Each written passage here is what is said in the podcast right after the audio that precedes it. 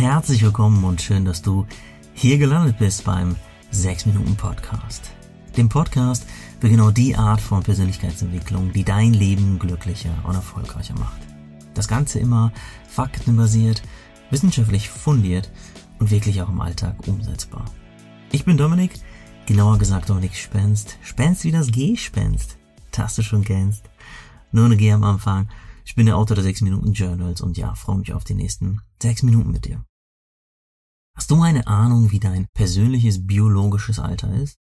Und ich meine damit nicht das Alter, das an deinem Geburtstag gefeiert wird.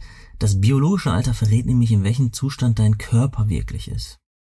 Ja, manche 50-Jährige sind so fit wie 35-Jährige und umgekehrt gibt es natürlich auch 35-Jährige, deren Körper eher im Zustand eines 50-Jährigen ist. Im Netz habe ich einen ziemlich guten Test von der Technikerkrankenkasse entdeckt, mit dem du dieses biologische Alter ungefähr herausfinden kannst und ich habe dir den Link mal in die Show Notes gepackt. Immer wenn ich Freunden, darunter auch schon äh, drei Ärzte, davon erzähle, waren sie ziemlich verblüfft. Einmal davon, dass es überhaupt so einen Test gibt, aber auch von dem Ergebnis. Wenn du also Lust auf eine Runde Ehrlichkeit zu dir selbst hast, dann schau gerne mal rein. Heute möchte ich dir von einem ziemlich genialen Workout erzählen, mit dem du dein biologisches Alter nicht nur aufhalten, äh, sondern sogar zurückdrehen kannst. Es verbessert deine Herzfrequenz, deine Blutfettwerte und deine Muskulatur und dieses Training besteht nicht etwa aus 50 Squats, 70 Push-ups, 10 Minuten Mixed Martial Arts und dann noch 10 Minuten Cooldown, sondern ist das gute alte Spazierengehen an der frischen Luft. Dabei kannst du all diese gesunden Effekte ohne Monatsabo für dein Fitnessstudio haben. Um nochmal zu dem Test der TK zurückzukommen, mit fünfmal die Woche spazieren gehen liegt mein biologisches Alter übrigens bei 33 Jahren, ohne liegt es bei 41 Jahren. Das ist ein ganze acht Jahre Unterschied. Okay, aber was ist der wissenschaftliche Hintergrund dieses starken Effekts? Und in einer ziemlich bekannten Studie der Universität von Chicago wurden mehr als 100 Senioren und Seniorinnen untersucht, die über 70 Jahre alt waren. Eine Gruppe macht regelmäßig Spaziergänge, die andere nicht. Und dabei stellt sich etwas Spannendes heraus und das gilt heute als eine der sichersten Erkenntnisse der Neurowissenschaften. Viel Gehen vergrößert und verbessert den sogenannten Hippocampus, also den Teil in unserem Gehirn, der unter anderem fürs Lernen und für das Abspeichern von Erinnerungen im Langzeitgedächtnis verantwortlich ist. Und die Spaziergängergruppe verbesserte ihre Gedächtnisleistung so sehr, dass sie in Tests abschnitten, als wären sie fünf oder mehr Jahre jünger. Und das Schöne daran, dafür genügte es vollkommen, dass sie dreimal in der Woche für 30 Minuten in ihrem eigenen Tempo spazieren gingen. Und der Hippocampus wird bei Menschen, die an wiederkehrenden Depressionen leiden, übrigens kleiner oder Spazierengehen, wie schon erwähnt, den Hippocampus vergrößert oder verbessert, kann es auch Depressionen mindern oder vorbeugen.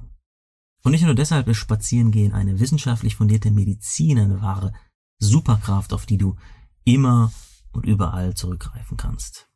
Und damit wären wir schon noch bei der Frage, die das Herzstück von diesem 6-Minuten-Podcast ausmacht, nämlich, wie kommst du jetzt ins Tun? Wie nutzt du Spaziergänge, um nicht nur irgendwann in der Zukunft länger zu leben, sondern auch schon jetzt mehr Glück und Kreativität zu erleben?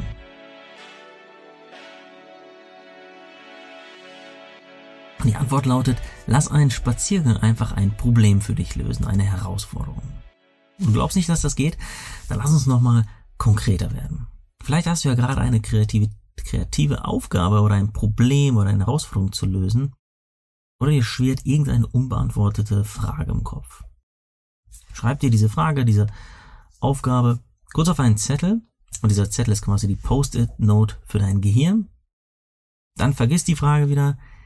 Geh 15 bis 20 Minuten spazieren und denk an irgendwas ganz anderes oder lass deinen Geist auf Wanderschaft gehen. Und wenn du wieder zurück bist, denk noch einmal drüber nach. Und die Chancen stehen nicht schlecht, dass dir nach der Runde an der frischen Luft eine Antwort quasi in den Schoß fallen wird oder zumindest leichter fallen wird.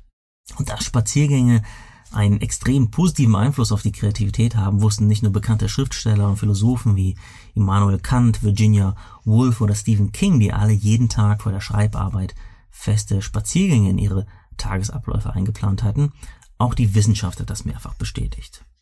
Und bei einer Reihe von Experimenten an der Stanford Universität wurde das besonders schön deutlich.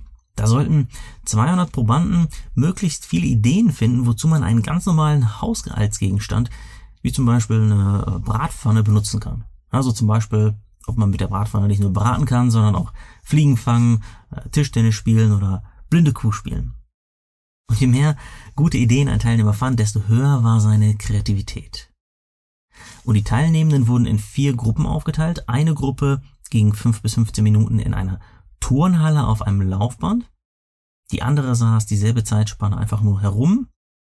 Die dritte Gruppe spazierte über das Unigelände, während die vierte Gruppe auf einem Rollstuhl zwar nach draußen gefahren wurde, aber sich dort nicht bewegte.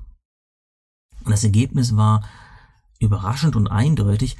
Beide Gruppen, die sanft zu Fuß gingen, also sowohl die Gruppe auf dem Laufband in der Turnhalle als auch die draußen auf dem Gelände, waren deutlich kreativer und erzielten im Durchschnitt 60 Prozent bessere Ergebnisse als die anderen Gruppen. Wenn man diese 60 Prozent auf Schulnoten umrechnen würde, wäre das eine 1 plus anstatt einer 4 minus, also schon sehr, sehr starker Effekt und die allerbesten Ergebnisse hatte die Gruppe, die draußen spazieren gehen durfte. Und so ein Kreativitätszuwachs um 60 Prozent wirkt sich auch ganz praktisch auf dein persönliches Glück aus, denn eine erhöhte Fähigkeit zur Problemlösung bedeutet auch, dass sich deine Produktivität am Arbeitsplatz erhöht oder auch deine Fähigkeit, dich selbst besser kennenzulernen, also deine Selbstreflexion. Denn die ist letztlich auch nichts anderes als ein kreativer Prozess aus verschiedenen Ideen und Erkenntnissen über dich selbst. Okay, zurück zum Spazierengehen, das den einen oder anderen vielleicht langweilen wird und für den Fall habe ich eine schöne Übung für dich, denn wenn du das nächste Mal eine Runde läufst, kannst du dir einfach mal vorstellen, du siehst alles mit den Augen eines Touristen. Na, stell dir vor, das ist eine Gegend, die du gerade im Urlaub erlebst. Wie wirkt alles auf dich? Was gibt es zu entdecken? Was riechst du und wie fühlt sich dein Körper an? Und dadurch lassen sich oftmals völlig neue Perspektiven gewinnen und ein simpler Spaziergang kann wie so ein kleiner Kurzurlaub wirken. Falls du mit dem Bus oder mit der Bahn zur Arbeit fährst, könntest du zum Beispiel einfach ein bis zwei Stationen eher aussteigen und den Rest zu Fuß gehen. Ja, vielleicht kannst du sogar einen kleinen Spaziergang in deinen Arbeitstag integrieren und einfach einen netten Kollegen fragen, ob er oder sie Lust haben, dich zu begleiten. Also nochmal kurz zusammengefasst. Bring deinen Körper ab und zu sanft mit einem Spaziergang in Bewegung und überlass deinem Gehirn dabei das, was es am besten kann, Probleme und Herausforderungen für dich zu lösen. Dabei sorgst du ganz nebenbei für mehr Glück und Zufriedenheit. Ja, nutze auch kleine Gelegenheiten für Minispaziergänge, denn wie die Wissenschaft zeigt, erhöhen auch schon 10 bis 15 Minuten messbar deine Kreativität.